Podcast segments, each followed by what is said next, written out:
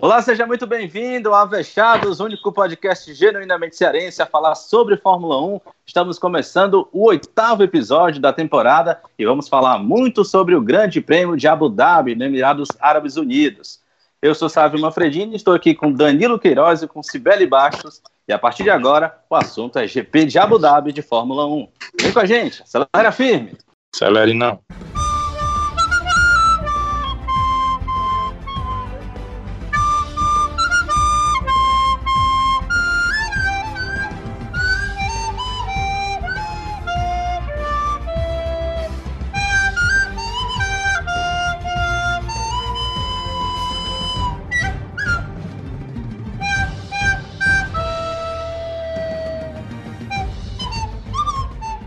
Começando o nosso oitavo episódio do Avechados, único podcast genuinamente cearense a falar sobre Fórmula 1. Estamos cá reunidos Danilo Queiroz e Cibele Bastos, comigo Sávio Manfredini. Fala aí, Danilão, tudo bem? Tudo ótimo, Sávio. Um abraço. Eu tava com saudade da gente voltar a discutir Fórmula 1 aqui, avechados como somos. Legal demais. Tudo bem, Sibeli? E aí, meu povo? Que milagre é esse? Não vai me botar para falar árabe aqui? Se acalma. Começou não, lá a mulher nem fala. É, tem essa mulher também. nem fala lá. Não é? quê? É, é verdade. Tô rindo de nervosa. O, o, o, o sábio não é nem a, a, Mercedes que coloca a mulher no pódio só para uh, ah, ir de encontro às regras do país. É, não, é foi, foram, foram transgressores, né? Mais uma, mais uma mulher entregou algum dos troféus. Tudo bem, toda coberta, mas entregou. Foi o da pole. Uma novidade, né? É, foi o da pole pro Lewis no sábado. também. Mas olha aí, pois é. Eu, mas eu não sei falar nada, não, viu? Em árabe, e se eu soubesse falar, não falaria, porque vai que a Polícia Federal bate aqui, né? Sei lá. Imagina que aqui é alguma célula. Eu, hein? É, e a CIA, hein? É. Tá doido? É, mas você sabe, não. não sei se vocês sabem, mas tem gente que defende, há linguísticos, estudiosos, que defendem que o cearenseis ele tem uma certa semelhança com a língua árabe. é isso. Aquele, é, aquele grito da gente é o Yahoo! É o. Como é que é o negócio? Não sei fazer, gente. Aquele. É, esse bicho aí. Ai, meu Deus do céu, viu? É. Sabe lá, né, na, na época cê, das cê... invasões, houve invasões ah. holandesas, francesas, será que não houve alguma invasão árabe por aí, né, no, sertão cearense, né? Eu não duvido. É, o pessoal todo mundo vinha para cá, mar, né? Pois é. O pessoal Era terra de ninguém, todo mundo vinha para cá. Canoa quebrada, né? Pois não é.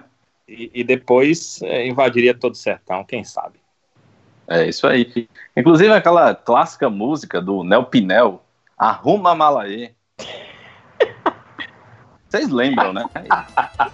Vou até pedir pro editor botar aqui um pouquinho do, do de Arruma é, é Malaê. Tipo árabe. Tá todo aí, aqui. Tá ouvindo? Né? Tá vendo aí, ó? Mexe no ombrinho, mexe no ombrinho.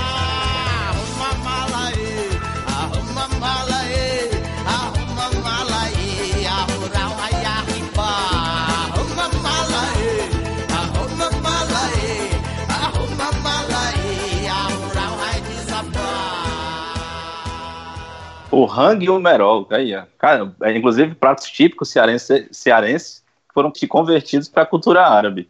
Que merda, hein? Sabia não? É, vamos falar é. da corrida, pessoal. É melhor. Né? também é, é, podcast também é cultura, né? É sim, Danilão. É, Exatamente. Vezes, cultura inútil, mas cultura. Cultura, não deixa de ser, né? É, não deixa de ser. Pois é. Mas, gente, vamos focar aqui um pouco na corrida. A gente tá brincando aqui, é, o clima bem, bem cearenseis, bem divertido, descontraído aqui no Avechados, para falar de uma corrida que foi, assim, aquela prova meio assim, meio coisada. Deu um certo soninho, não deu, pessoal? Ora! Sibeli com certeza, né? Rapaz, vou dizer um negócio, ó, vou ser bem sincera. É, Quando você tá sábado, de dormir, você assiste é, a Fórmula 1, né? Sábado aconteceu uma coisa muito, muito, extremamente chata no Castelão. Muito chata. Aí eu fui procurar consolo etílico, né? Ah, E aí doente de amor, confesso, procurar é, remédio na vida noturna, foi? Rapaz, tipo isso. Aí, rapaz, eu só acordei, ó, na 22 segunda volta. Eu Olhei assim, eu vi a corrida, corrida, acordei, acordei. Quando eu vi 22 segunda volta, eu, vala, meu Deus do céu. Mas a vitória foi do Lewis Hamilton. Ah, Eu, vou, eu confesso, Danilo, que eu entendo a Sibeli até certo ponto. Por quê? Hum, Sim. A corrida ela teve aquele início um pouco conturbado ali atrás, mas na frente Hamilton disparou e não foi acompanhado por seu ninguém.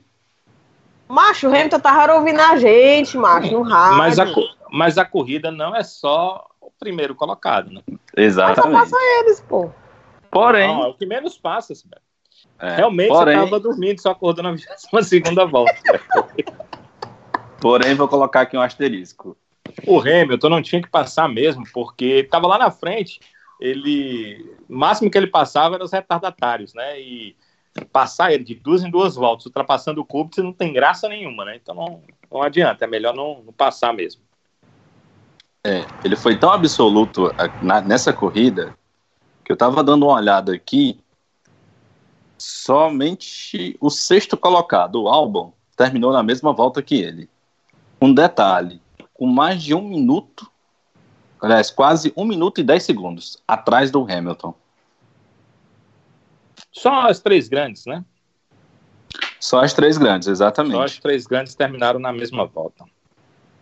Mas assim, era uma corrida que normalmente a Mercedes ela leva vantagem, né? Nos últimos anos só tem sido vencida por carros da, da Mercedes. Então, eu particularmente nem esperava uma coisa diferente a não ser uma vitória do Hamilton ou do Bottas, né? Mas como o Bottas foi punido, se imaginou, eu imaginei particularmente que o Bottas sairia fazer uma corrida de recuperação, chegasse ali até no máximo sexto, ele não conseguiu chegar em quarto. Mas eu não esperava nada de diferente do que uma vitória do Hamilton, não. E vocês? Rapaz, nem eu. Depois daquela. Primeiro que Mercedes dominou o treino livre. Dominou o treino, oficial. O homem já disparou. Quando eu tava olhando as distâncias ali, eu, vixe Maria, já era. Ele vai ligar o modo férias aqui, vai pedir pra. Por isso que eu disse, acho que ele tava ouvindo o podcast da gente enquanto tava guiando. Porque o bicho tava Olha. tranquilo. Ele botou no Tranquilo, automático e saiu é- ouvindo. E foi, tipo, e, e tava, e, e, e o, e a distância entre os três primeiros colocados era assim, cada um tava tendo sua corridinha particular, ninguém incomodava ninguém, era todo mundo, sabe, muito. Meu, meu irmão, eu olhei assim. Aí eu, é, vamos olhar. E de vez em quando passava aquelas ultrapassagenzinhas e tal, não sei o quê. O Bottas, ao contrário do, do que tu falou, eu achei que ele ia ter uma bela corrida de recuperação. Ele tava com motor novo, filho, tinindo o bicho. E teve. Só não tava. en- É, eu só não tava entendendo por que, ele não tava truando volta rápida atrás de volta rápida. O Hamilton ainda fez isso. RS. Assim, eu, eita pau. É, uma coisa que eu quero chamar a atenção para essa prova, é que eu estava dizendo aqui, né? Faltou DRS para o Bottas fazer volta rápida em cima de volta rápida, como você estava dizendo. Porque o que, que acontece? Quando tem o DRS, o piloto consegue fazer volta rápida mesmo com retardatário, porque o DRS, quando chega na reta, ajuda a ele ter uma potência extra, né? É, abre ali a asa e aí consegue ser mais rápido do que na volta anterior e mesmo com ultrapassagem, mas essa ultrapassagem é puramente artificial, é feita na reta, o piloto praticamente não perde nada para fazer essa ultrapassagem, então é, ele acaba conseguindo fazer volta rápida. Talvez foi isso que fez com que o Bottas não fosse esse cara das voltas rápidas em cima de voltas rápidas, porque ele precisou ultrapassar no braço, e eu quero chamar a atenção para isso, sabe, porque eu achei muito legal aquele Uhum. começo. é, Sim, Sim, foram 20 DRS, voltas né? praticamente. e, Muito outra legal. coisa, e outra coisa que eu quero é, a opinião de vocês, é, para o meu ponto de vista, porque às vezes a gente vê uma coisa e não é real, mas eu, eu creio que seja real. A gente viu batalhas é, naquele início de prova no pelotão intermediário, porque o Bottas a gente sabe, ele tem um carro muito superior. né? Os seis que estão ali na frente, normalmente, eles largando em último, conseguem a corrida de recuperação e terminam entre os seis. É claro, vai depender se a corrida teve um safety car, qual é o qual é, é dos seis pilotos que está largando lá atrás. Se for um Hamilton, é capaz de brigar pela prova. Se for é, um Verstappen, é capaz de brigar pela prova. Se for um Bottas, é capaz talvez de, por estar na Mercedes, que das três é a melhor, é capaz de brigar por um pódio. E foi o que ele fez, ele quase chega no Leclerc. Então, mas quem dos seis tiver que largar lá atrás por punição, vai ultrapassar, vai chegar entre os seis primeiros. Isso aí a gente não tem nenhuma dúvida isso. O próprio carro enseja. Só que com DRS é tudo muito mais fácil. O Bottas teve dificuldade, teve que ir no braço. As ultrapassagens que ele fez, embora tenha um carro melhor, foram melhor de se ver, porque elas foram na, em curva, não foram só na reta, elas foram no braço, elas muitas vezes tiveram a intenção, não aconteceu, mas intenção de troco do carro de trás. Isso me é, demonstra que é, as alterações que foram feitas pela Liberty, pela FIA para essa temporada nos carros, melhoraram os carros ou vocês não lembram de Alonso preso atrás de Petrov, que foi nessa pista. Ele não conseguia passar de jeito nenhum com um carro muito melhor. Então, é, me pareceu que as alterações fizeram diferença. E quando se tira o DRS, aí você percebe que realmente as alterações fizeram diferença. Não é a Fórmula 1 que a gente quer, não é a Fórmula 1 que a gente espera para 2021, mas os carros já conseguem andar mais próximos e fazer ultrapassagens e essa pista demonstrou um pouquinho disso aí naquele início sem DRS. Eu, inclusive, quero iniciar a campanha fora DRS, mais ultrapassagens no braço, menos ultrapassagens artificiais na Fórmula 1. Se puder, a partir de 2020, vamos tirar o DRS, porque eu acho que ele já cumpriu seu papel. também concordo. A hashtag aí, viu, Sábio? Providencia é, a hashtag aí, rapaz. Uma, uma pergunta assim, gente, que eu não vi. Eu achei muito hum. interessante, apesar de ter acordado na 22 volta, eu obviamente fui olhar o VT. Calma, muita calma. Não me, não ah. me jogue pedras. Ah, doutor. Eu obviamente vi o VT. Muita calma nessa hora. Eu queria muito saber, porque assim, como não passou as entrevistas com os pilotos, aí eu nem sei se, se algum deles mais falou. Eu queria saber dos pilotos, assim, se eles gostaram qual foi a sensação? Você teve alguma diferença do termo de pilotagem, de ser a coisa no braço mesmo, de, sabe? Porque realmente foi um início de corrida interessante, apesar das atrapalhadas ali do Gasly. Foi o Gasly com o Racing Point? Foi? Foi, mas o Gasly teve culpa nenhuma, ele foi passageiro, né? Quem foi. bateu nele, imagina quem foi. Hum, eu dou um Acho doce foi... para você. O Stroll, não foi não? Foi. Diria Silvio Santos. Certa resposta. E aí ele Meu se enrolou Deus. lá, foi pro pit, não sei o quê, aí teve aquela atrapalhada da. Ferrari. Papai gente, não deve olha. ter ficado nada feliz. Gente, vou dizer uma coisa, vou abrir um parênteses aqui pra falar da Ferrari. É, eu lembro quando eu tava esperando o VT, todo mundo tava falando que, ai, que foi uma palhaçada, que foi uma tragédia o pit stop da Ferrari duplo tentando imitar a Mercedes, não sei o que, expectativa versus realidade. Eu olhei, eu achei assim, então, tá. Foi, tão, foi um errozinho não foi uma. Não foi tipo Mercedes no GP da Alemanha, né? Não, Sibete, mas tu tá sendo simpática, né? Foi um errozinho é, que custou demais. seis segundos demais. do Vettel. Demais. Porque, porque quando, o, é, quando é, me falaram, o, eu achava que tinha sido assim uma mega atrapalhada. Por causa desse errozinho, o Vettel, o Vettel perdeu a posição pro Bottas. Não, isso é verdade. E Mas quase é. perdeu pro Albon. Quase e, e quase o próprio Leclerc perde também porque o Vettel é, demorou também para começar a trocar o pneu, porque eles erraram primeiro no Leclerc. Ai, o erro foi duplo. Cara, a Ferrari fez tudo errado. Olha, olha só, eu tô com uma situação aonde eu não sou o melhor carro, porque os treinos demonstraram isso. Aí eu vou para três paradas. Cara, olha, eu sei o seguinte, eu não trabalho na Fórmula 1, obviamente, né? Nem vocês. Tenho certeza que vocês gostariam também. Mas nós não trabalhamos na Fórmula 1. Mas a gente tem um pouquinho assim de QI e a gente assiste corridas já há algum tempo. O carro que é mais rápido, ele prefere andar mais, mesmo que seja com a troca de mais trocas, porque ele estando na pista com pneus novos, se eu tenho o carro mais rápido, eu estando na pista sempre com pneus novos, claro que eu vou ter um melhor rendimento, porque eu vou fazer voltas rápidas em cima de voltas rápidas. Se eu não sou o melhor carro, por que, que eu uso uma estratégia com três, é, com três pneus, ou seja, duas trocas durante a prova, se meus adversários só vão trocar uma vez? Aí eu termino, eu faço isso, aí eu termino atrás do Bottas. É por isso que o Bottas larga em último e termina à frente de uma Ferrari, quase à frente das duas. É porque eu erro no pit stop, é porque eu uso a estratégia errada, é porque eu faço tudo errado no mesmo final de semana. Cara, a Ferrari precisa repensar. Pega a temporada de 2019 e vai vendo da primeira à última prova e vai é, colocando nos cinco cadernos de 12 matérias os erros que cometi na temporada. Aí eu vou olhando cada erro, que talvez cinco cadernos não dê, mas começa com esses cinco e vai colocando os erros que eu cometi na temporada. A Ferrari deveria você... montar um case, né? Um case é, do você... que não fazer na temporada. Pois é, o que não fazer. 2019, o que não deve, o que não se deve fazer em uma temporada. Dá para fazer um livro e se ganhará muito dinheiro com isso, porque o que a Ferrari fez de besteira a temporada inteira. A gente lembra da Mercedes fazendo a besteira, a gente lembra do GP da Alemanha. Sabe por quê? Porque a, a, a, ela só errou no GP na Alemanha. Uhum. A Ferrari, quando a gente lembra de besteira, a gente nem lembra o GP, sabe por quê? Porque ela erra em quase todos os GPs. Quase todo tem alguma é, coisa. É, é, uma situação que precisa ser consertada, né?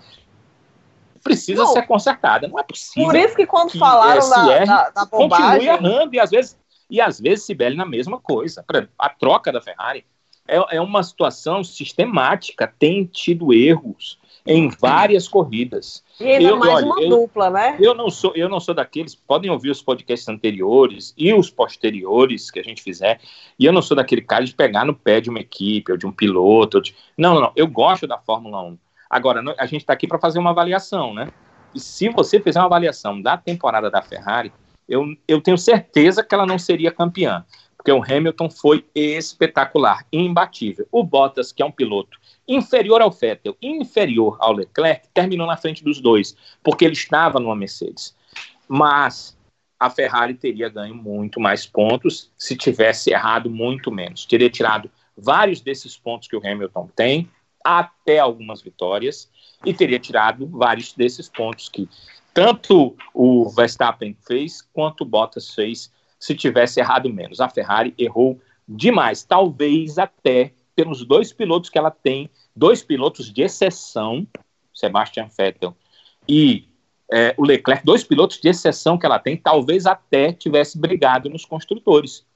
Mas foram erros em cima de erros e acabou que a equipe termina da forma melancólica que termina com o Verstappen à frente dos seus dois pilotos, que isso não era para acontecer, porque o carro da Ferrari, no, no geral da temporada, foi melhor do que o carro da Red Bull, mas ela conseguiu fazer com que seus pilotos ficassem atrás de um piloto da Red Bull.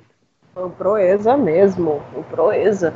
Mas é aquela coisa, quando falaram do, do, da parada da Ferrari, eu achei que tivesse sido no nível da parada da Mercedes é, na, na GP da Alemanha desse ano. Mas é quando eu vi, eu, ah, é a Ferrari sendo Ferrari. Eu não vi. Eu não me Você já está acostumada, né? Eu já estou acostumada a sei lá. Eu achando que tinha sido assim, ah, a bagunça, roda para um lado, roda. Não, é a Ferrari fazendo o que ela sempre faz, errando. Né? Então, eu realmente, eu, infelizmente, eu já estou acostumada. Não é a novidade para mim. Danilão, Agora, você falou aí do. Diga. Pois não, pois não, pois não, pode dizer só. Não, eu ia dizer justamente, você falou aí da questão do Leclerc. E aí eu já queria trazer também aqui para a gente debater a corrida do Max Verstappen, que foi o principal adversário do, do Leclerc nessa corrida, né? Os dois brigaram aí pela segunda posição, mas que na bem da verdade o que aconteceu com o seu Leclerc foi que levou um tremendo de um passadão do Verstappen, que praticamente não tomou conhecimento. O que foi até engraçado, porque antes uh, dessa ultrapassagem do Verstappen, logo que foi feita, é, logo o Max fez essa, essa, ultrapassagem logo depois da parada do box, acho que umas cinco voltas mais ou menos. É, e ele, desde quando ele parou, ele começou a reclamar de forma absurda do carro, dizendo que o carro estava ruim, que tinha tido algum problema com o carro depois da parada, e ficou e a reclamando. Honda pediu, e a Honda pediu perdão a ele, viu? A Honda pediu perdão porque disse que tem um, houve um erro realmente. Foi, e aí depois Foi um erro em relação relacionado ao motor. Ou seja, podia ter sido pior, né? Porque o, o Leclerc ainda meio que deu uma esboçadinha de reação. Vou dar o um troco, mas não deu nem pro cheiro. Deu não, nem depois pro cheiro. Que, depois que ah, passou, a abriu e abraço. A questão foi muito de pneu, né? Ali a questão foi muito de pneu. É. Naquele momento, o Leclerc já estava chegando próximo à sua parada, enquanto que o, o, o Max tinha acabado de parar, estava com o pneu novinho em folha, então todo mundo sabe como é o garoto, foi para cima e, e passou. Ele também deu sorte na questão do retardatário, né, que atrasou um pouquinho ali a freada pro, pro Leclerc, e aí ele conseguiu fazer um, um passadão. Na verdade, ele passou dois, né, ao mesmo tempo. O Leclerc e o retardatário, eu acho que era o Kubica. Era um Russell, um não, não? Era, era, um, Russell. era um Williams, mas era um não Russell. A gente sempre pensa o Kubica, porque toda vida que eu vejo alguém está ultrapassando o Kubica, mas nesse caso era o George Russell. O pobre. Sim, aí você Mas é- queria é... falar sobre isso, né? Eu, eu penso assim, por isso que eu acho, sabe, que essa corrida não foi é, uma corrida tão ruim. Eu, eu acho que eu não, posso colocá-la como a pior corrida da temporada. Se eu olhar do ponto de vista da briga pela vitória, aí é, não tivemos briga pela vitória. Nós Entre ela e a França, qual foi a pior? Abu Dhabi ou França? A da França, com certeza. A da França não teve briga intermediária. A da França ninguém passou por ninguém. A da França foi uma procissão. Nessa corrida, cara, sinceramente, essa foi uma corrida muito legal. Muito legal. Eu a descrevo como uma corrida muito legal. É, é, só vocês perceberem a briga, a batalha de meio de grid que nós tivemos. E é, eu até lamento que o Pierre Gasly recebeu aquele toque no começo. O safety car virtual, ele é.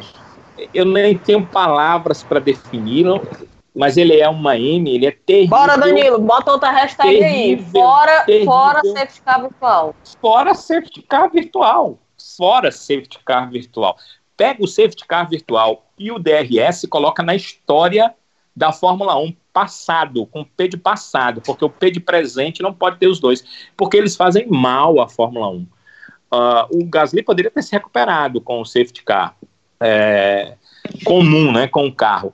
O Verstappen teria é, ficado próximo do Hamilton. E olha que a gente viu que o Verstappen estava em boa forma, mas o Hamilton abriu e acabou ali a disputa. Nós teríamos outras tantas disputas se o safety car tivesse aparecido é, com o carro uh, na pista e não o virtual. Aí houve safety car virtual, foi terrível. Então lamento que o Gasly não pôde participar, porque seria uma briga interessante, porque havia uma briga é, entre a Renault e a Toro Rosso. Eles estavam brigando ali pela quinta colocação no Mundial. Inclusive, a Renault terminou só seis pontos à frente da Toro Rosso. Mas só o Kvyat marcou ponto, o Gasly não marcou. Provavelmente, pelo que tem sido o Gasly nas últimas provas, e, e porque realmente ele, ele está melhor do que o Kvyat, até nas classificações, ele teria terminado obrigado por uma posição à frente do Kvyat. A gente teria visto uma briga aí por colocações e talvez uma briga uh, no campeonato. Mas por que, que eu digo que a corrida foi boa? No final da prova, nós tivemos é, ultrapassagens como a do Pérez em cima ah, do Norris. Sensacional. Espetacular. Sensacional, e, velho. Infelizmente, não foi mostrada. Né, na, na corrida em si, nas imagens de TV, foi, não só, foi é, mostrada. Foi só depois, só depois de, foi porque ficaram depois, esperando o Lewis Hamilton passar. Exato. Aí, e a ultrapassagem do Sainz em cima do Ricardo. Outra ultrapassagem é sensacional. Aliás, foi em cima do Huckenberg, né? É, do Sainz em cima do Huckenberg. É, do Huckenberg é. Porque eu estava vendo que o Ricardo terminou na frente, mas é porque o Ricardo também ultrapassou o Huck, né? Mas foi outra ultrapassagem sensacional. As duas ultrapassagens no braço, ultrapassagens sensacionais, espetaculares, muito boas de serem vistas. Infelizmente, a gente acabou vendo só através é, da câmera do carro, né? Que é legal de se ver, mas era bom ver com todas as câmeras, em todas as condições, porque foram ultrapassagens muito legais, muito bonitas. E a gente não viu isso no Grande Prêmio da França. A gente, aliás, no começo da temporada, tivemos muitas provas piores do que essa prova de Abu Dhabi. Da França, porque foi a pior, aquela de pior. Uh, muita gente pensar, não, esse ano não vou mais assistir Fórmula 1, porque as corridas estão muito ruins. Mas essa corrida de Abu Dhabi foi muito legal, só que no pilotão intermediário, porque no pilotão da frente a gente não teve todas essas disputas, né? Uh, o Fettel também uh, passou o álbum, né? ele foi ultrapassado pelo Bottas. Quer dizer, houve disputa, só não houve disputa pelo primeiro lugar, porque aí o Hamilton disse: não, esse aqui é meu, eu vou liderar todas as provas, vou mostrar como é que se faz, e foi lá e venceu a prova e, e acabou a brincadeira. Mas eu acho, sabe, que a prova foi legal, interessante de assistir, principalmente por essas nuances de ultrapassagem. E são essas nuances que me chamam a atenção. É, os pilotos realmente, Sibela, não falaram sobre isso, não deram entrevista falando dessa questão. Mas com certeza os carros estão se seguindo mais de perto, com certeza há uma aproximação e uma condição de ultrapassagem. O momento sem DRS mostrou isso. E essas ultrapassagens no final aconteceram em locais onde não havia o uso do DRS, o que mostra que ultrapassagens são possíveis sim, mas para aqueles pilotos, claro, que eh, se coloquem nessa situação de ultrapassar. Os pilotos estavam muito em clima de, de férias mesmo, né? Assim, quando eu mudei pro. Porque não, não apareceu o pódio, né? Eu fui pro, pro computador. E aí não teve nem aquela, aquele cercadinho básico. Teve assim, o Fettel falou alguma coisa ali, acolá e tal, mas nada demais. Ou não quiseram mostrar, ou realmente não teve, porque os cabos já estavam em clima de festa já. É férias, quero me distanciar não, daqui não, o mais rápido possível. Não mostraram, não mostraram, viu, não mostraram né? Na, na TV britânica, Sky Sports F1, né, tem é, todas essas entrevistas. Praticamente, praticamente não, os, o mesmo número de entrevistas que eles fazem nas outras provas, eles fizeram nessas, nessa prova, além, claro, uh, de umas conversas que eles fazem lá com um trio, batendo papo com um trio de comentaristas, né, apresentador uhum. e dois comentaristas batendo papo com é, chefes de equipe, com pessoas da Fórmula 1 que estavam por lá, o pessoal da Liberty, eh, teve do mesmo jeito, mas a TV local, né, que, que faz através do, da, da internet, não, não mostrou tantas entrevistas, né, foram só pouquinhas com é, respostas muito pequenas, eu também, eu também percebi, velho, mas é, sim, um cercadinho normal, aquilo ali é uma obrigação, né, o piloto quando assina um contrato, ele tem a obrigação, as equipes assinam com a FIA, e isso obriga as equipes, e aí ela, quando assina com o piloto, ela é, também obriga. Tudo ali é algo que o piloto tem que fazer. Por exemplo, o piloto não pode dizer, ah, hoje eu não vou subir no pódio. Ele tem que subir, está lá, entendeu? Na, a, é, é, é, um regulamento da Fórmula 1 que é repassado às equipes e as equipes colocam nos contratos dos pilotos. Então ele tem que dar aquela entrevista depois da corrida ali no carro, ele tem que participar do pódio e também da entrevista, e ele é obrigado a dar entrevista no cercadinho. E mais, no cercadinho ele é obrigado a dar entrevista por grupos, né? Ah, você já deve ter percebido é, um microfone lá da Fox, a Fox que cobre a Fórmula 1 na América Latina, Argentina, é, Chile, Paraguai, grupo de países, países, né, Danilo? Exatamente. Então, sempre a, a Juliana Serrazoli está lá com o microfone da Band junto com esse grupo, né? Então, esse grupo ali sul-americano, ele é, pega praticamente a entrevista é, em conjunto, mesmo que o piloto só fale inglês, ele não é obrigado a falar em outra língua, né? Ele é obrigado a falar apenas em inglês. Alguns pilotos, né? O Nico Rosberg, por exemplo, ele respondia em espanhol. E ele é, hoje, né, ele já disse, ele, ele é um dos comentaristas da Sky Sports, mas ele é convidado, participa de seis, seis corridas. Ele já disse que está estudando português, né? Ele uhum. é um poliglota, né? Ele fala seis idiomas e dois dialetos. Então ele, ele respondia as perguntas em espanhol. Então eles falam por grupos. É, esse negócio de espanhol rei tá mó paia. Mó paia eu, espanhol. Eu percebi que esses, esses grupos todos... América. Pois é, esses grupos todos conversaram com os pilotos, né? A gente que na TV brasileira não teve condição de assistir, mas quem der uma chegadinha ali no YouTube vai ver que é, houve as entrevistas. O próprio site da Fórmula 1 hoje é, reproduz as entrevistas. Agora, a gente tem que ter um pouquinho de conhecimento de inglês, porque senão né, não entende nada, até porque hum. a linguagem da Fórmula 1 é um pouco técnica, né? É. Meu sonho é que esses vídeos sejam, apesar traduzidos? de eu... Não traduzidos, né? Porque, enfim, é, vai dar muito trabalho, mas pelo menos legendado, né? Legendários. Né? Eu acho não, que eles vão. Ele, olha, depois desse ano. Não, legendário olhar, Pode ser que eles olhem mais com, com, com mais carinho. Aliás, eu acho que quando a F1 TV tiver a oportunidade de entrar de vez aqui no Brasil, acho que eles vão olhar com mais carinho, com certeza. O, o, problema é que o contrato da, da Globo envolve a internet. Enquanto é, se a Globo um dia não, quiser, não, se a Globo um dia não quiser mais renovar, não, não vou mais renovar, não sei se vai acontecer, né? É, Mas se um dia eu acontecer, acho que não. se um dia isso acontecer, O que eu penso Sibeli, é que ela poderia fazer uma parceria com a F1 TV e colocar é, as entrevistas da F1 TV com alguém para é, fazer a tradução. É. Né, durante as entrevistas.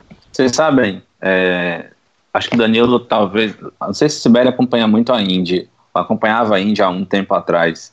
Que eu digo há um tempo atrás, há alguns anos mesmo. É, eles tinham um programa que eles, na TV eles costumam chamar de magazine, né? Acho que o Danilo sabe muito é, mais ou menos. É uma, que é uma, uma, revista, né? É, uma espécie de revista. E aí eles pegam todas as, as entrevistas dos pilotos pós-corrida, até mesmo entrevistas especiais e traduzem. E aí, como, era, como o programa é veiculado na Band, aí sabe, tá todo um trabalho legal para poder a pessoa que gosta mesmo do conteúdo, ela acompanhe e se interessa por ver. Eu acho que às vezes falta isso para Globo, sabe? Não, a Globo maltrata, cara, que esse produto, pelo amor de Deus. Mas maior aí, audiência eu... em oito anos na categoria, categoria maior audiência mundial e é desse jeito aí. É você tendo que sair da TV para o computador para ver o pódio. Pelo amor de Deus, acho isso horrível. É, é, eu acho que o pódio deveria passar na TV. Aí as entrevistas já são coisas mais para nós, né, que somos muito é. Aficionados. Uhum. Então, para nós, aí ele poderia levar realmente para uh, o celular, né, com um aplicativo legal. Que é, podia rolar um, uma Premiere só de, de, de velocidade, só de automobilismo, ia ser massa. Sem dúvida, sem dúvida. Não sei se eles têm direito de vender pay-per-view, eu não sei como é que eles fizeram o contrato. Eu sei que eles têm TV aberta, TV fechada e internet. Poxa, joga para a internet então né? Porque a gente é, pode assistir, mas joga para a internet um conteúdo interessante, as entrevistas uhum. com todos os pilotos, depois, quem sabe, um bate-papo entre dois, três comentaristas da Globo em relação ao que os pilotos disseram. E muitas vezes o que os pilotos dizem trazem uma informação que dentro da corrida você não conseguiu perceber. Uhum.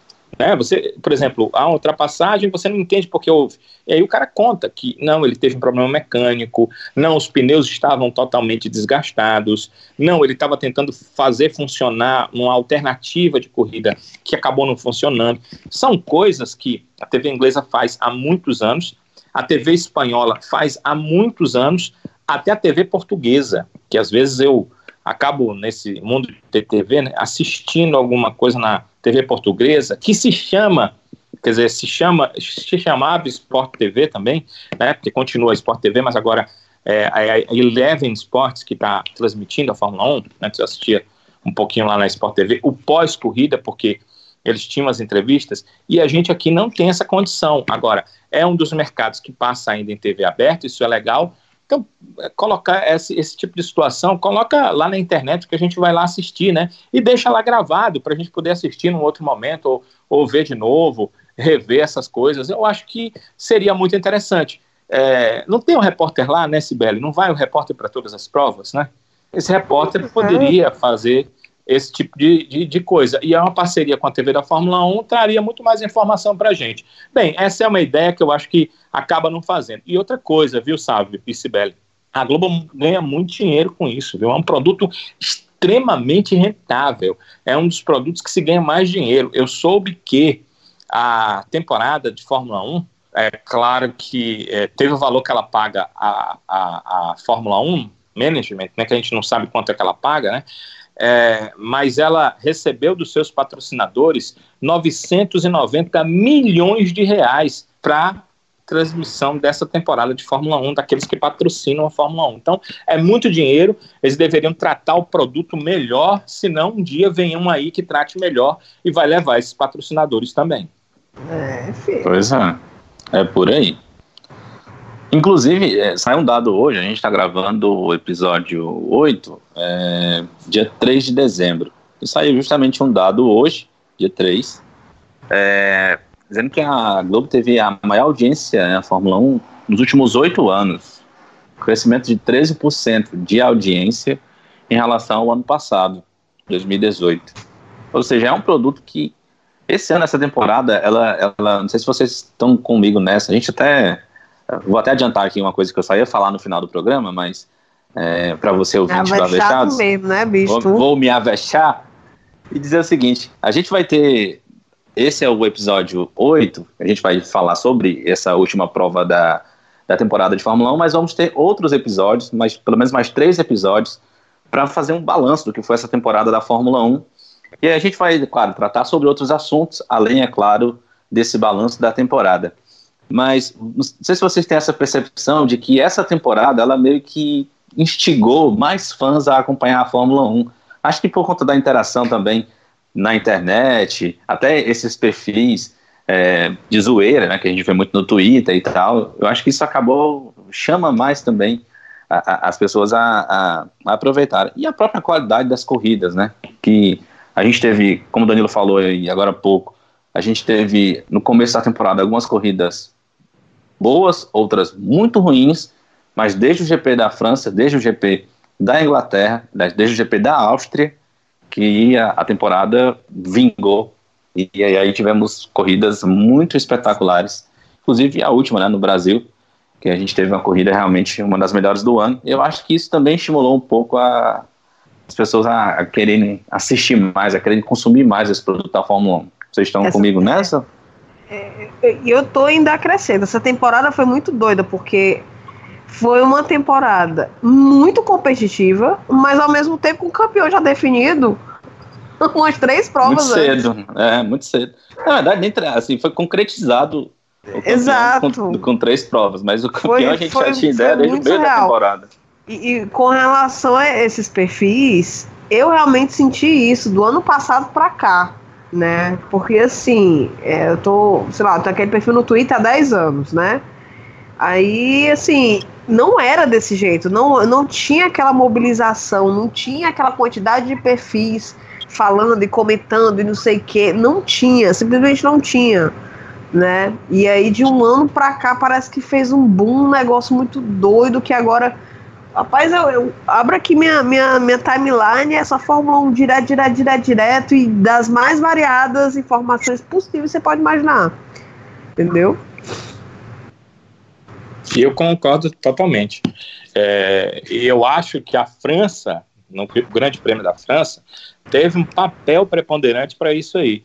Isso chamou tanta atenção para aquele Grande Prêmio tão ruim que muitas pessoas que não estavam mais acompanhando a Fórmula 1 é, lembraram da sua situação de serem, sei lá, ex-aficionados de Fórmula 1 e estarem meio assim, sem muita vontade de assistir por provas ruins, com aquela prova que talvez culminou sendo uma das mais terríveis de todos os tempos da Fórmula 1 em relação à emoção, em relação a você ver alguma mudança de posição, em relação a conseguir ter ultrapassagem.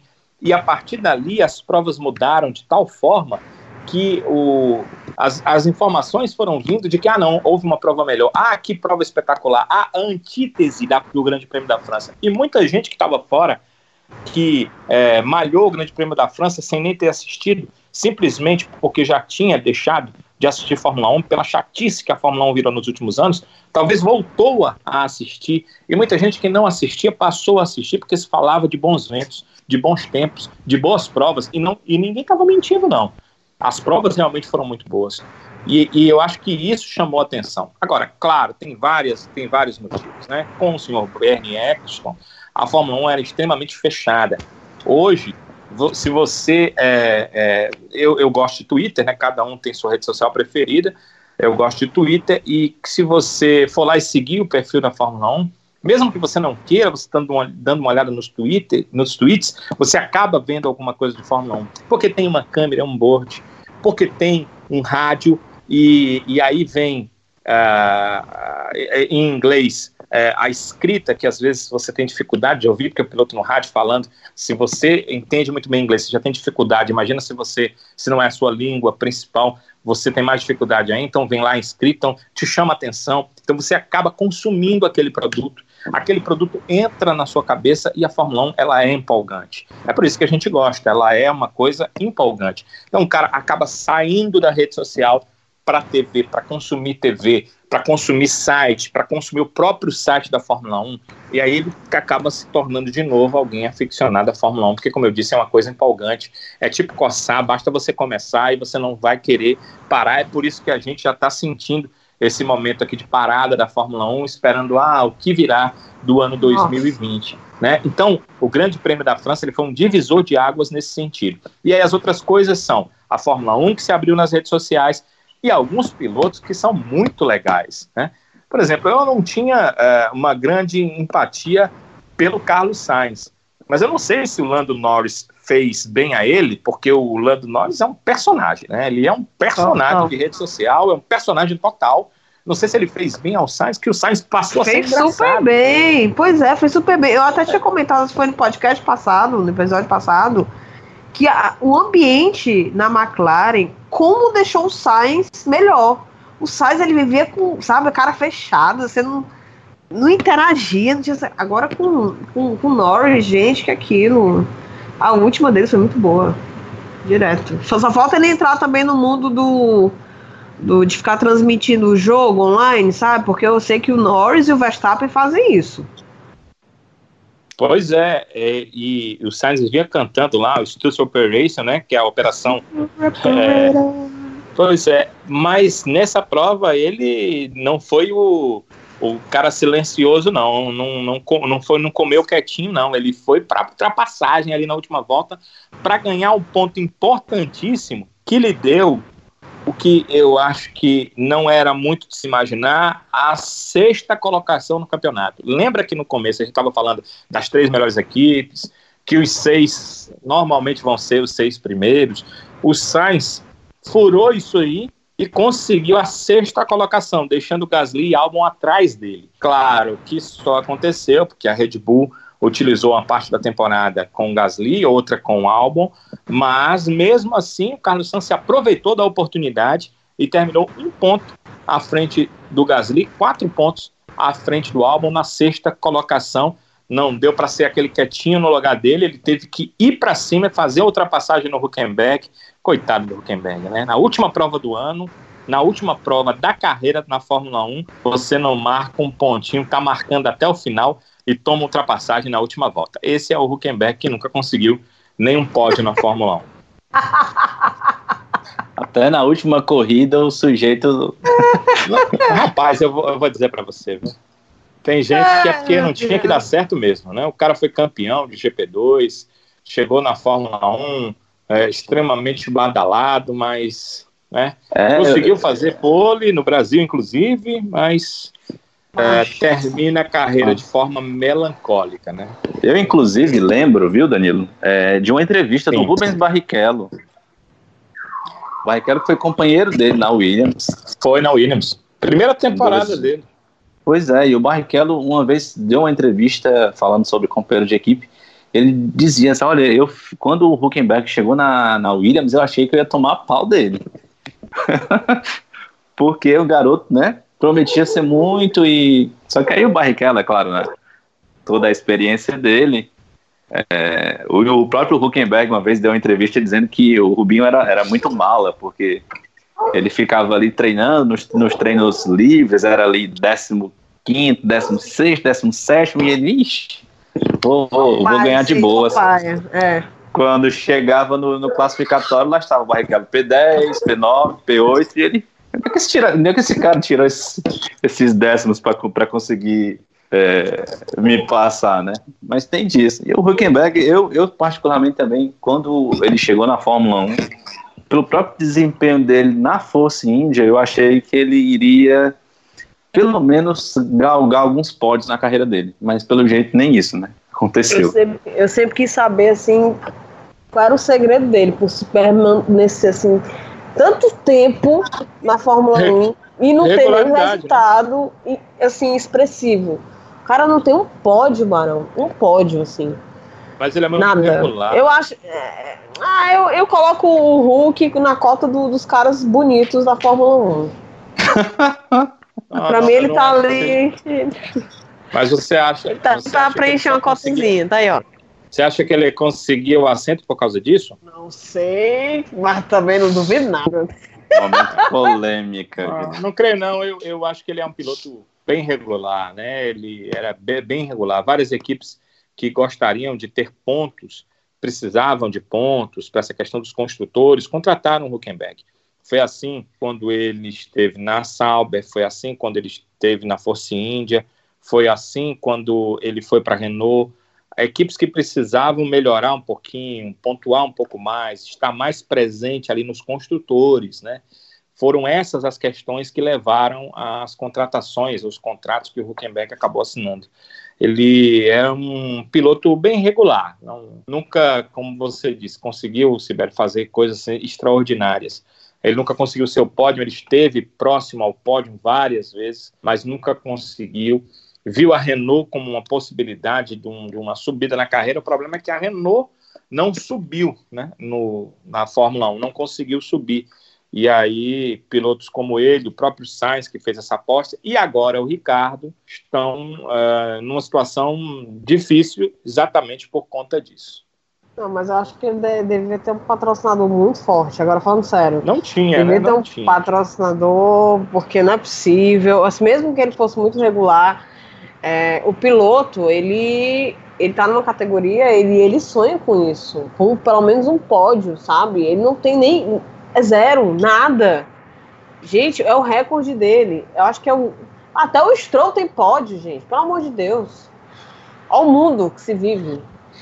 Então, assim, é, eu achei engraçado foi. Não sei se vocês lembram desse caboclo, o Vandergaard. Sim, Guido Vandergaard. Tu lembra dele, né? Lembra. Ele compartilhou um tweet da, da Renault, né? Que a Renault fez uma despedida zona, né? Fez um corredor humano de palmas e um vídeo comemorativo. Aí o Vandergaard diz assim: Ah, eu acho tão engraçado as montadoras nas equipes de Fórmula 1. Nossa, amam, fazem homenagens, mas depois que acaba, tchau, dá o fora daqui. Ninguém quer saber. Assim, você é um ótimo piloto, você é maravilhoso, mas você não presta mais pra gente. Tchau, pode ir embora. Também, mas, são, dessa, mas né? são empresas, né? É o mundo corporativo. É, Infelizmente, é. o mundo corporativo. Não é só na é Fórmula 1, né? Não Porém, é né, ele foi substituído pelo meu amor, né? Eu acho que foi uma bela troca. Apesar de que para mim a vaga dele não deveria ser na Renault, mas são outros 500, né? Mas já está lá dando ar da graça no carrinho andando já, o Ocon. A gente andou aqui um pouco no, na pauta, né, pessoal? Só ficou faltando aqui a gente falar sobre um cara que eu até ouvi, inclusive, o pessoal da dupla aerodinâmica hoje, antes da gente estar tá gravando aqui esse, esse episódio. Eu e aí a, a Erika, a Erika Prado até comentou um negócio lá que eu até lembrei de a gente comentar aqui também. É, e a gente vai falar do Pérez agora, né? Do Checo Pérez, que fez uma corridaça para mim. Inclusive, para mim, eu vou até adiantar logo aqui também. Foi o avexado do dia. tô avexado hoje, tô avexado. Tu tá avexado, macho, tu, tá né? demais, é, tu, é, não, é porque ele tá treinando espanhol, macho. O espanhol é muito rápido, o bicho já tá na velocidade. Ai, meu Deus do céu, viu? Vou dizer, se acalma, macho, se acalma. Respira aí. Mas o Tcheco Pérez, para mim, fez uma corridaça. E ele, e a Erika comenta lá que ele tava num, num casulo, sabe? No, numa espécie de caverna. E aí, nas últimas três corridas, ele meio que acordou para a temporada e fez realmente três provas muito boas. E essa, inclusive, foi um P7 que ele conseguiu, fez uma ultrapassagem em cima do Lando Norris, justamente ali no finalzinho da prova também. Qual a avaliação de vocês dessa corrida do Pérez? Vocês acham que ele foi realmente essas Peps toda ou, ou também não foi? tá mais para Fanta, hein, Sibeli? Eu tô imaginando assim, por que não a Coca-Cola? Olha o que, que a pessoa vai pensar. Olha, é. tu... de merchandising. Preferência de merchandising. A Pepsi está pagando mais a gente? É? Se for, perdoe, perdoe. Perdoe. Adoro Pepsi. Hum, delícia. Foi isso aí mesmo, hein?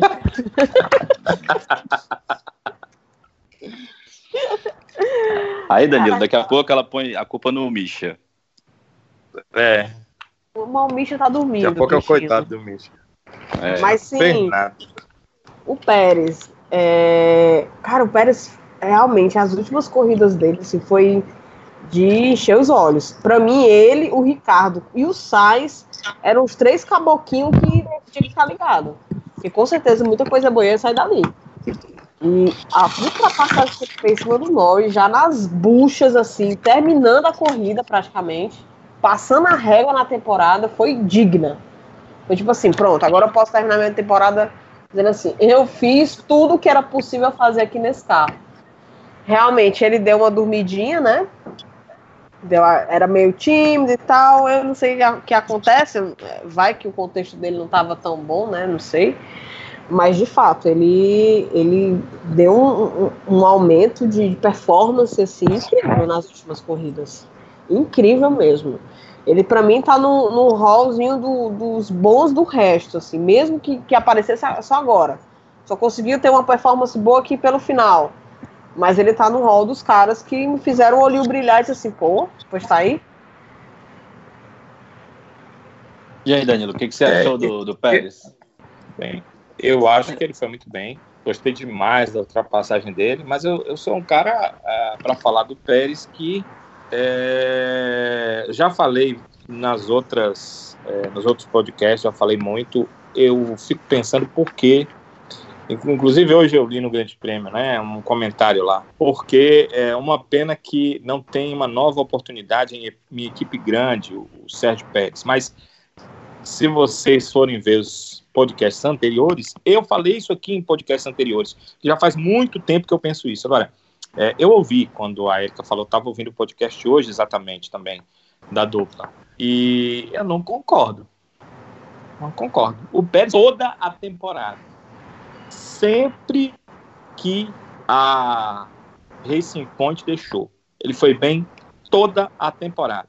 Lá no início, ele foi 13 na Austrália, aí foi um resultado ruim, mas foi décimo no Bahrein, foi oitavo na China, foi sexto no Azerbaijão. E eu estava é, olhando aqui os outros resultados, não deu para chegar nos outros, não, mas eu lembro, lembrava muito bem que ele foi bem durante toda a temporada. Claro, uma outra prova aconteceu uma outra coisa. Até Lewis Hamilton teve seus percalços, seus problemas durante a temporada, ele que foi o campeão dessa temporada de Fórmula 1. Então, acontece e também é, tem muito a ver com o carro, né? Você tem é, um carro que você não é, não é um dos principais carros da Fórmula 1.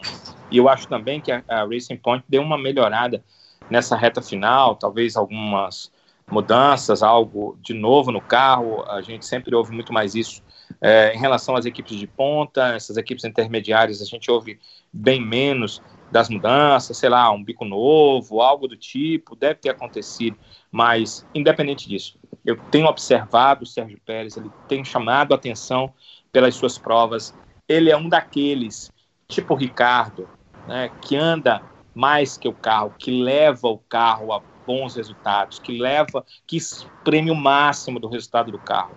Então, gostaria muito de ver um Pérez numa equipe de ponta. Eu fico pensando, é, será que ele faria melhor do que um Bottas? É, será que ele faria melhor do que um Albon, um Gasly?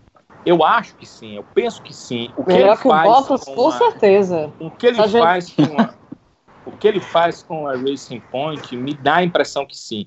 Agora, em é, relação ao Bottas, é, eu também penso que sim, sabe, Sibeli? Mas a gente não dá para ter uma certeza total, porque ele está ao lado do melhor piloto da Fórmula 1 atual. Pois é, tem só que ajeitar a cabecinha, porque quando ele teve a oportunidade de ouro dele, ele queimou.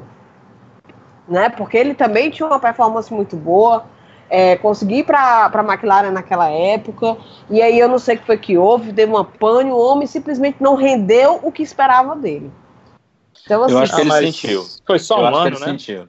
É, eu acho que ele não. sentiu e eu acho que faltou paciência também. Eu, eu acho que não. Acho que a McLaren estava mal.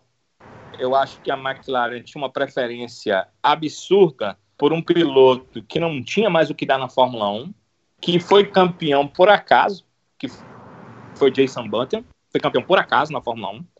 E ela sei lá, ela, ela limou um, um, um piloto que poderia ser o futuro da equipe, né, para dar preferência a um piloto que, tudo bem, tinha sido campeão do mundo, mas como eu disse, caiu no colo dele o título mundial naquele ano com a Brown e que é, não, não, não, é, não é um piloto de exceção, entende? Não é um piloto de exceção. Não estou dizendo que o Pérez seja mas o Pérez pare, parece, pelo que ele faz hoje, ele demonstra que eu estou certo, que poderia dar muitos frutos no futuro para a própria McLaren. A McLaren acabou limando ele é, para que o Button continuasse, porque eles acabaram brigando na pista. Porque o, o Pérez é, tentou fazer algumas ultrapassagens nessa bobeira que é, é ser piloto número um, é, é, é, piloto da equipe não pode tentar ultrapassar na pista, piloto da equipe tem que esperar ordem de equipe, coisas que eu não gosto, coisas que eu não tolero, que eu acho que esporte não pode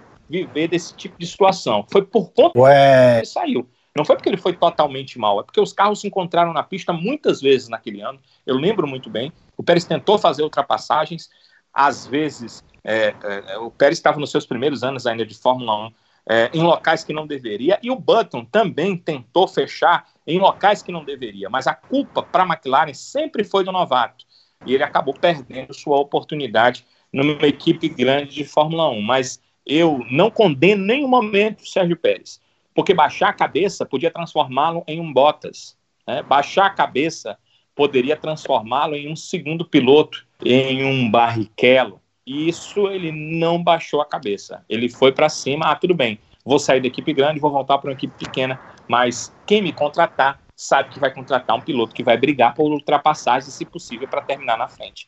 Eu acho que ele fez o certo. Não, não, não vi nenhum momento o Pérez errado, não vi que faltou cabeça, não vi nada disso. Vi uma equipe que não entendeu o bonde né, da, do futuro e acabou é, optando por um piloto do passado que logo, logo veio a, a encerrar sua carreira na Fórmula 1, que foi o Wilson Button. É isso. Já que eu adiantei aqui o meu voto, vamos para nossa eleição, meu povo? Bom, vamos lá. Bom, bom. Eu já adiantei que para mim o avexado do GP de Abu Dhabi foi o Pérez. Para você, Sibeli. Sigo o relator. É, e eu vou ser voto vencido, porque para mim o avexado foi o Hamilton. Ele terminou Ai, sabia que ele... de todo mundo.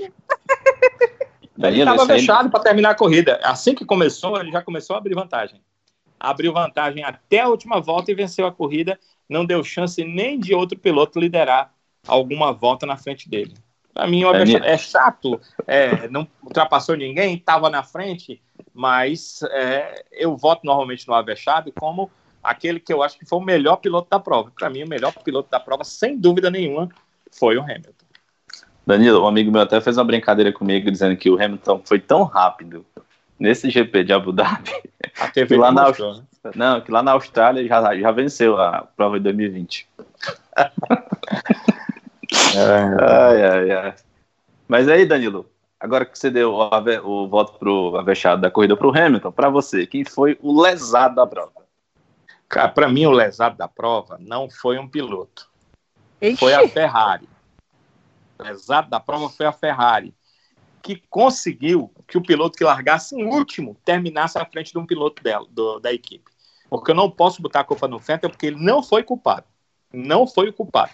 E o Bottas poderia ter ultrapassado o Leclerc também, que também não seria culpado.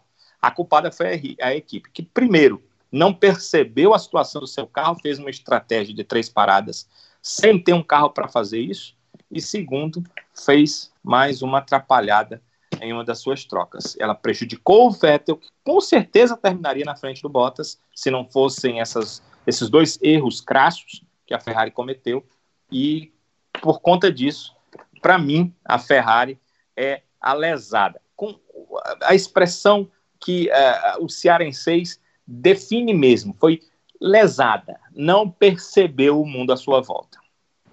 Para você, Sibeli? Rapaz, eu, eu ia botar o Fettel, entendeu? Achei o Fettel muito sonolentozinho, mais sonolento que eu. Mas aí depois eu pensei, não, eu vou pôr o pobrezinho do, do Kubica, né? O Kubica tá saindo, é bom ele ter essa posição de mais lesado, né? Fechar com chave de ouro, né? O pobre. Gente, Deus me perdoe, mas eu fiquei imaginando ele sem DRS. Como é que ia fazer? Tipo eu assim, acho... no braço, né? Cara, que coisa horrível, meu Deus. Eu acho que o motorista do conjunto será Papicu, no Corujão é mais ligeiro. Não, Corujão? O Corujão é ligeiro demais, sabe? Já pegaste o Corujão, sabe, alguma vez? Rapaz, Peguei uma vez na minha é vida. É tá, o Corujão, meu amigo, se você for em pé e não se segurar bem, você fica, Sim. cara. Ele vai e você fica. Porque e se tu sentar na cadeira os... lá atrás? Todos os ônibus Corujão, eles são rapidíssimos, até porque não tem trânsito, né? Então, é, são rápidos. Não dá para ter essa comparação, não. Tente comparar com outra coisa, sabe? Ai, ai. É... Sibeli voltou então no Kubica, né? Olha, eu também eu tô bem em dúvida, sabe? Porque eu inicialmente tinha mesmo um voto pro Vettel. Porque para mim o Vettel parecia estar tá, tá na corrida, mas não estava na corrida. Também tive Primeiro, essa mesma sensação, ó. Primeira sexta-feira dele ele bateu. Ele rodou no, no rodou. Mas aí eu não posso reclamar quando frescam com ele. Eu posso. Eu não posso. Eu não posso reclamar. Mas ele tava treinando para fazer o Donuts, rapaz. Não vamos ser leviano, não. não. Tá lá, Mas... fazer a, a, rosquinha lá no, no bicho, no asfalto. É. Enfim. Mas eu acho que eu vou com o Danilo nessa. Eu acho que a Ferrari conseguiu ser mais lesada do que o Vettel nessa corrida. Quase prejudicou o Leclerc também, né? Pois é.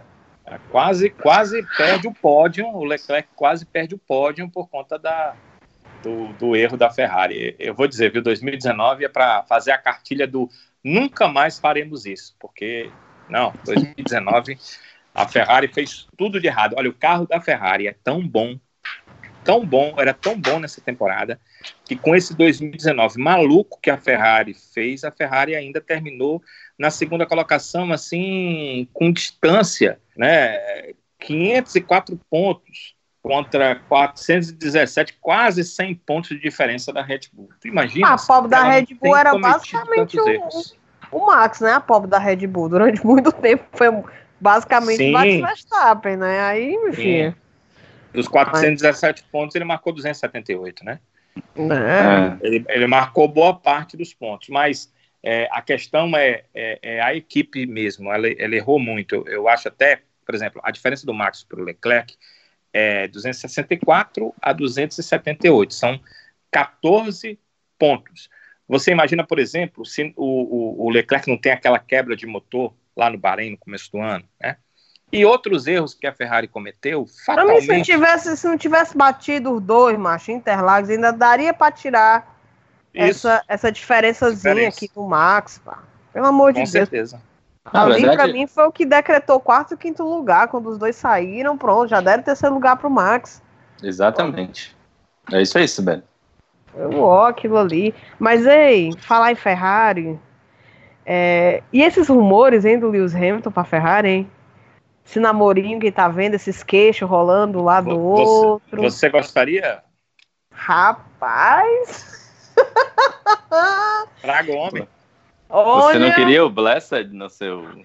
Eu confesso que depois de, de saber o motivo do Blessed, é aceitável.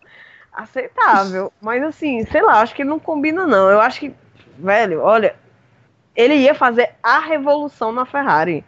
tipo, assim, tipo que, que nem vai... o Schumacher fez, entendeu? Já que, já que você vai bater os recordes da Ferrari, por que não na Ferrari, né? Pois é, exatamente. Mas assim, eu achei muito, muito interessante esse namorico, a, a, porque onde a fumaça a fogo, né? É, você ouviu falar desse. Conversinha. É, essa expressão não me, não me deixa muito feliz, não, porque às vezes gelo também tem fumaça, né? Então nem sempre onde há fumaça há fogo, porque Oi? gelo também faz fumaça. Oi? Mas não é verdade? Tá vendo aí? Já viu? Gelo é. seco? Já viu? É verdade. Fumaça, é. Nem sempre é onde a fumaça fogo. Agora, a, a, as novas especulações são de que Hamilton deixou claro que só iria para a Ferrari se Toto Wolff fosse com ele. Hum. É, eu vi isso aí. Só que eu acho que o Toto tem outros planos, ó. Tô achando que o Toto quer algo maior do que ficar comandando a equipe. Mas Você acha que quer assumir? Eu, eu sei que é, tem um convite para ele assumir a Liberty, né? Porque o hoje presidente vai se aposentar em 2021. Então havia um convite para ele assumir a Liberty. Mas que seria melhor para um cara que gosta de competir, assumir a administração ou assumir é, uma equipe como a Ferrari, fazê-la voltar ao caminho das vitórias? Bem que eu pedi, um, bem que eu pedi uma pastilha. Por exemplo, eu e o Sávio somos jornalistas. É, a gente não sabe o dia de amanhã. mas não era o meu pensamento de vida trabalhar na assessoria de imprensa, né? Eu gosto de passar notícias, né? Eu gosto de comentar sobre, eu gosto de ter a condição de fazer, de, de fazer uma crítica, né? É, é, mais ou menos o Toto. É, ele pode é, vencer dentro de uma Fórmula 1, ele pode levar uma equipe a uma disputa, a uma busca de vitória, e aí ele vai passar a ser do outro lado, o lado da administração, cada um pensa de um jeito, né? Eu fico imaginando que talvez é, possa ser muito bom financeiramente. É, depende dos incentivos, é. é. Do ponto de vista de você é, se sentir bem consigo mesmo, talvez não seja o melhor caminho. É, eu fico com uma dúvida: se ele recebesse convite da Ferrari e da Liberty, qual dos dois ele aceitaria? Eu iria para a Ferrari correndo, do ponto de vista meu, né? Que eu prefiro estar tá lá para fazer parte é, em busca de fazer a diferença. Quando eu estou na administração, eu apenas ajudo a ditar, avaliar as regras. É diferente, é uma situação diferente. Às vezes o cara está afim de descansar. Se for isso, participar da administração da Fórmula 1 é o melhor que ele pode fazer. Mas se ele ainda tiver fome, aí mudar de equipe pode ser bem interessante. Ainda mais os rumores que rolam de que a Mercedes pode deixar realmente a Fórmula 1 a partir de 2021. Rapaz, eu, é. fico, eu fico imaginando um choque, porque tinha que ser um choque a La Schumacher em 1996, assim, esse estilo.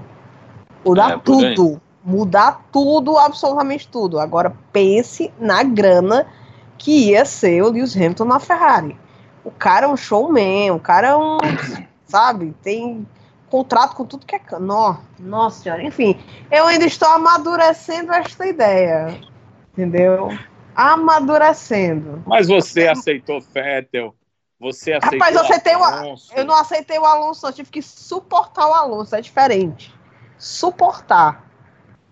Supor... Não, ainda tá. É, há rumores também, né? Que esta praia quer voltar. Ah, rapaz, vou dizer um negócio. Fica onde tu tá mesmo, macho. Pelo amor de Deus. Tá bom, já foi, passou. Pense... Ave Maria. Não, Deus me livre. É isso, meu povo. Vamos chegando aqui ao final do nosso episódio. Algo mais a acrescentar ou podemos ir para a, a sessão de abraços? A ultrapassagem da corrida? Ah, sim. A, a do Max ou do Pérez? A do Max ou do Pérez? Eita. Nossa, fiquei na dúvida agora.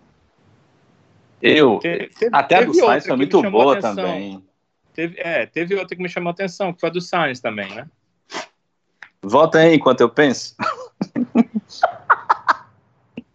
Para mim foi a do Pérez. Eu também. Pra mim foi a do eu, Pérez eu porque. Última volta, é, mano. Os carros, né? A, dif a, diferença ali de carros não era tão é, pesada, né? São carros muito parecidos, né? Próximos. E se a gente levar em consideração quem é melhor, é a McLaren em relação a é. Racing Point, né?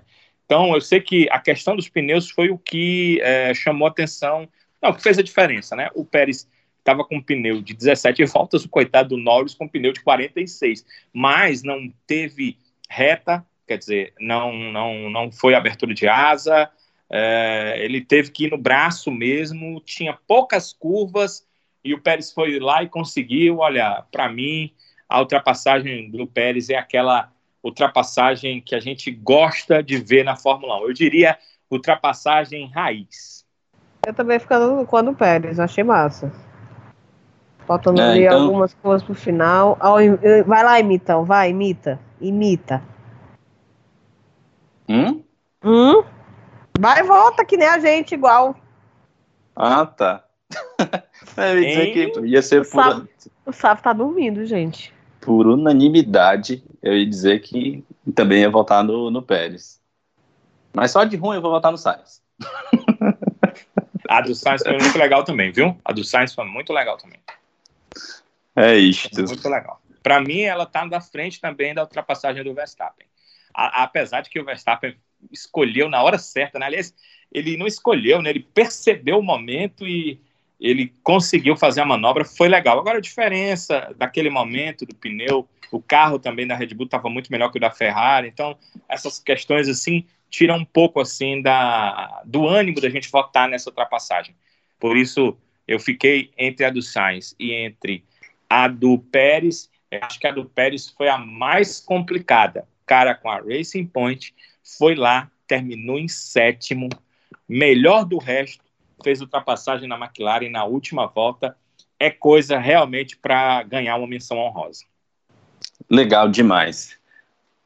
Pessoal, vamos embora? É bom, né? Só ah, antes da gente ir embora, Já só, mandar, só fazer aqui um. Não, mandar uma sessão abraços aqui. Ah, bom, fui. Olha, Hum.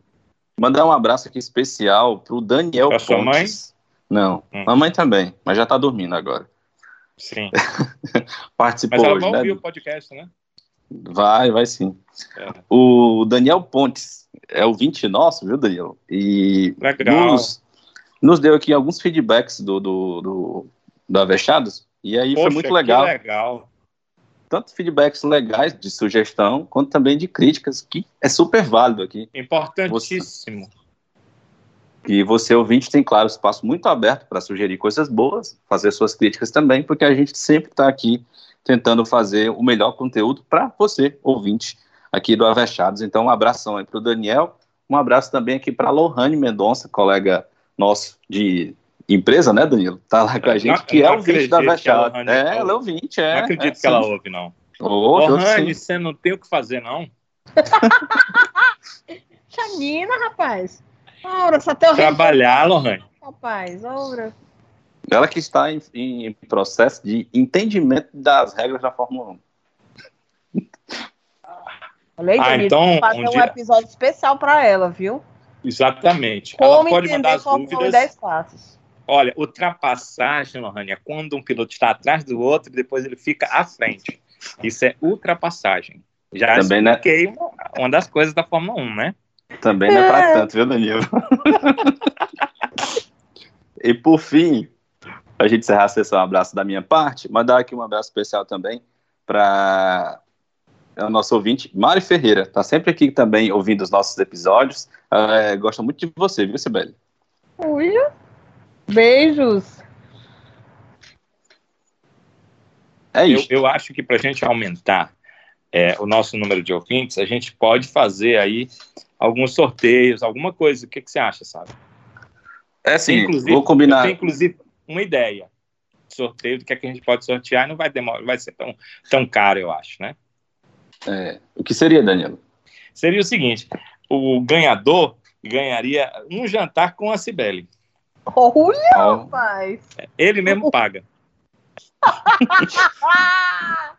Por isso não seria tão caro, né? Deve Você ser, acha sabe, uma amigo? boa? Não sei, viu, amigo? Rapaz. Não acha uma boa? Eu acho assim, se fosse para ir para um jogo do Ceará, eu acho que dava mais certo. Ah, a Cibele o gosta de caboclo- comer caboclo- também. Quem que não gosta? Rapaz, o caboclo que ir pro jogo do Ceará comigo, esse caboclo tem que gostar de mim, viu? É bom que já conhece logo, né? É, já, É. já conhece a parte da, da, da tristeza, né? Tem na alegria, ou já deixa. conhece a tristeza. Meu Deus do céu. Me ajuda, vozão, me ajuda. E- Entre as, entre as críticas, com certeza, uma das críticas é que a gente sai muito do assunto, às vezes, né? o- sabe? A gente viaja. É, É, outra crítica que eu tenho certeza que fazem para mim é porque eu falo demais, que às vezes eu me empolgo e realmente falo muito. né? Uma terceira crítica é que a gente tem que parar de falar de dormir, né? Até- Mas o, a pessoa que ouve tem que entender que a gente faz o programa às vezes beirando meia-noite. Então essa, essa expressão sono, ela tá muito assim é, intrínseca dentro da cabeça da gente, entende? Então é, é isso. São algumas explicações aí, sabe, que eu já dou já para as possíveis críticas. é verdade, Danilo. Depois dessa, vamos embora, meu povo. Agora valendo Bora. De Vera, né? De Vera, né? De Vera. Ai, ai. Agora tá vogando mesmo ir embora. Um abraço, Danilo. Até a próxima. Um abraço, Sábio. Quem quiser me encontra aí no Twitter, arroba repórter Danilo.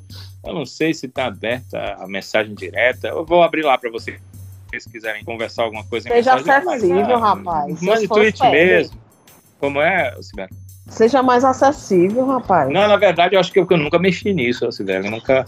Não, não é que eu não saiba, não. Eu nunca, nunca me toquei se tá aberto ou não. É, eu administro outras coisas no Twitter que são páginas de informações, né? E, e eu lembro que tem que fazer isso, mas eu não, nunca dei uma olhada na minha, acho que eu vou abrir lá para quem me segue poder dar uma conversada, se for o caso, mas o que que vão querer conversar comigo? Então, mandem Twitter, tweets mesmo, perguntando alguma coisa, vamos conversar aí sobre Fórmula 1.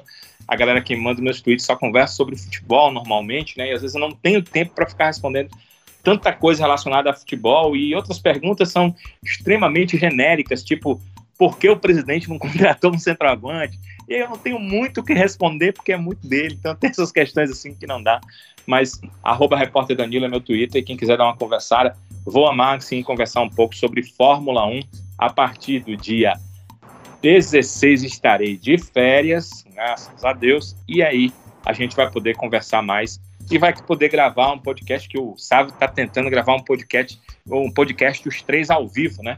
Vou gostar ah, muito se isso acontecer para a gente poder gravar ao vivo ali com pautas interessantes para a gente conversar nessa é, nesse final, né? Após o final da temporada da Fórmula 1. Legal, Danilo. Um abraço, Sibeli. Abraços. Quem quiser me encontrar no Twitter, Bebastos. Meu Twitter ultimamente tá parecendo igreja, só tem oração, mas vai dar certo. Pode mandar recado que a gente responde lá com o maior bom grado, viu? Tá jóia então. Com isso, vamos chegando ao fim do nosso oitavo episódio do Avechados. Eu, Sávio Manfredini, também estou lá pelo Twitter, ou Manfredins, arroba ou Manfredins, você encontra por lá. Também estamos no Twitter como Avechados Podcast, e também você pode mandar e-mail para a gente, avechadospodcast.gmail.com. Como o Danilo falou e como eu adiantei no meio do episódio, nós teremos três episódios especiais daqui por diante para a gente encerrar essa primeira temporada do Avechados.